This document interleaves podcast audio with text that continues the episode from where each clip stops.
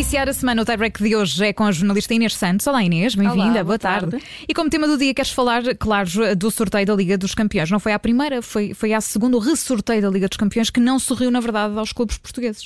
É verdade, acho que é um pouco inevitável não destacar este como o grande tema do dia. O sorteio da Liga dos Campeões estava marcado para as 11 da manhã desta segunda-feira e aconteceu mesmo, mas acabou por ser repetido umas horas depois, face a um erro técnico na primeira leva. O sorteio final, por assim dizer, trouxe um amargo de boca às equipas portuguesas presentes nos oitavos. O Benfica vai, defront- vai defrontar o Ajax, adversário dos Leões, na fase de grupos. Já o Sporting segue no frente a frente contra o Manchester City.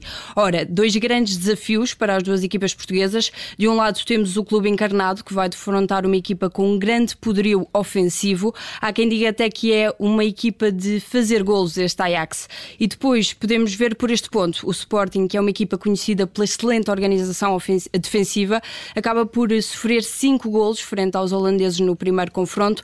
Jorge Jesus, com um modelo de jogo muito mais eh, dependente das referências individuais e com um eixo defensivo em que André Almeida tem jogado como central adaptado, pode sentir aqui algumas dificuldades. Isto porque o Ajax é uma equipa que pressiona muito, num ritmo muito alto de jogo e que consegue envolver muita gente no caudal ofensivo, com muita qualidade e critério, como é o caso de Anthony, Tadic e Haller.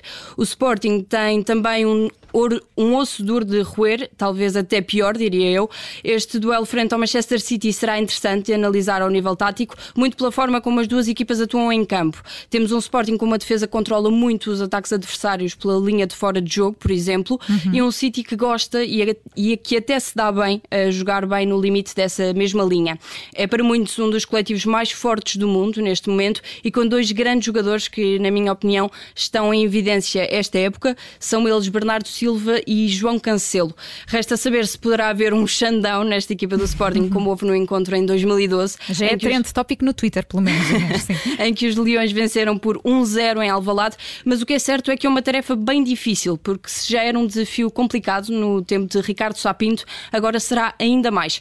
E pego aqui numa declaração de Ruben Amorim, depois de ter assegurado a presença nos oitavos, quando disse que não queria encontrar o Bayern Munique, agora resta rezar e trabalhar muito. Certo, vamos passar então, e, e conhecidos e fechando este tema da, da Liga dos Campeões, vamos passar para o número do dia, é o 47. É verdade, temos aqui mais um caso positivo no plantel leonino. Ricardo Jogai testou positivo à Covid-19. O lateral vai ser uma baixa na equipa de Ruben Amorim para o duelo frente ao Penafiel para a Taça da Liga e também no jogo com o Gil Vicente para a 15ª jornada da Primeira Liga. Ricardo Jogai está assintomático e foi mesmo o único caso positivo entre o plantel verde e branco nos testes feitos esta segunda-feira. O lateral entrou ao intervalo no último jogo frente ao Boa Vista de Petit para substituir Pedro Porro, que acusou algum desgaste físico, algo que o próprio até admitiu nas redes sociais, horas depois do duelo, de recordar que este é o terceiro caso eh, positivo no plantel leonino nas últimas semanas, depois de Coates, que entretanto já regressou à competição. Paulinho também testou positivo a semana passada. É isso mesmo, e portanto traz aqui o 47 porque é precisamente o número do, do Jogai. Vamos passar para a memória do dia, queres recuar até dia 6 de julho de 2018, Inês. Ajuda-me, o que é que aconteceu neste dia? Confesso que não resisti a escolher esta data eh, com algum sarcasmo. Um dia aparentemente insignificante, eh, e peço desde já desculpa às pessoas que fazem anos eh, nesta data, mas achei que podia fazer sentido recordar eh, este, este dia 6 de julho de 2018, depois do que aconteceu hoje no sorteio da Champions.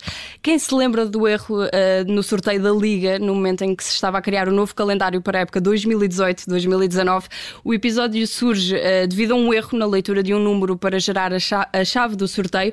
Um dos números que foi apresentado como sendo o número 9 era, na verdade, o número 6. Face a este erro, a chave do sorteio foi gerada com base no número errado e isto enviesou os resultados do calendário. O sorteio teve mesmo de ser repetido, de forma a que fosse gerado um novo calendário para as épocas da primeira e segunda liga, desta vez com a chave correta.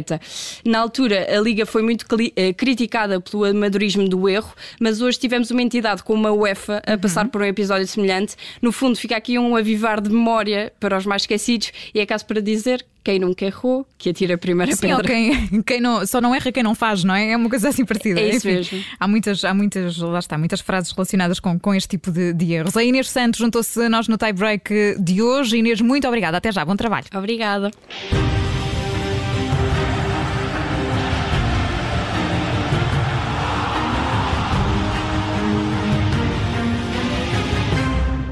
Rádio Observador. Maia 98.4.